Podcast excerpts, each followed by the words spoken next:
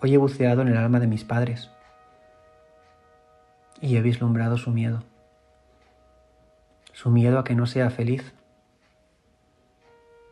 Su miedo lo inunda todo, me estremece. El otro día aprendí esta palabra, estremecer. Hacer temblar algo o temblar con movimiento agitado y repentino. Sentir una repentina sacudida nerviosa o, o sobresalto en el ánimo. Me gustó no solo su significado, que me ayudaba a entenderlo un poco, también su sonido. Hay palabras que no sé por qué me gustan, me estremecen. Tu languidez me estremece. Languidez.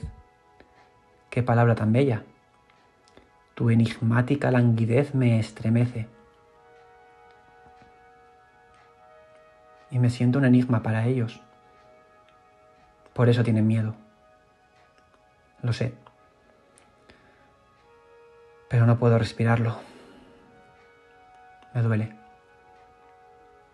Hoy por eso, por ese dolor, he buceado en su alma. Pero un profundo abismo nos separa. Un abismo insondable. Insondable.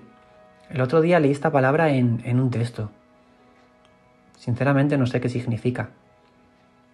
¿Estará bien dicho un abismo insondable? Yo creo que sí. Será un abismo muy grande, profundo.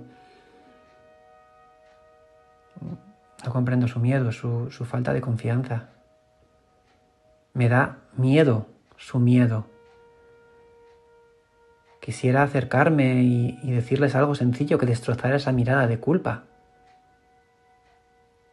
O tal vez no es de culpa. ¿Qué me dicen con esa mirada tan lejana?